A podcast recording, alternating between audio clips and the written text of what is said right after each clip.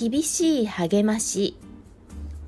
エレミア書12章5節よりあなたは徒歩の者と競争して疲れるのにどうして馬と走り競うことができるだろうか。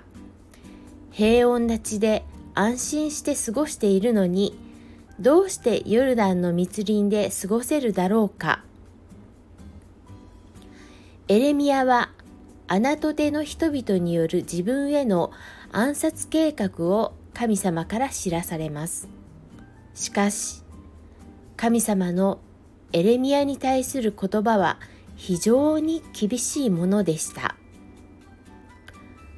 御言葉に使えるというのは厳しさを伴います。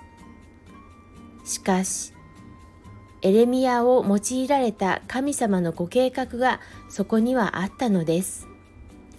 私たちも今日、勇敢に戦いの中に出ていきましょう。そして、御言葉を述べ伝えていこうではありませんか。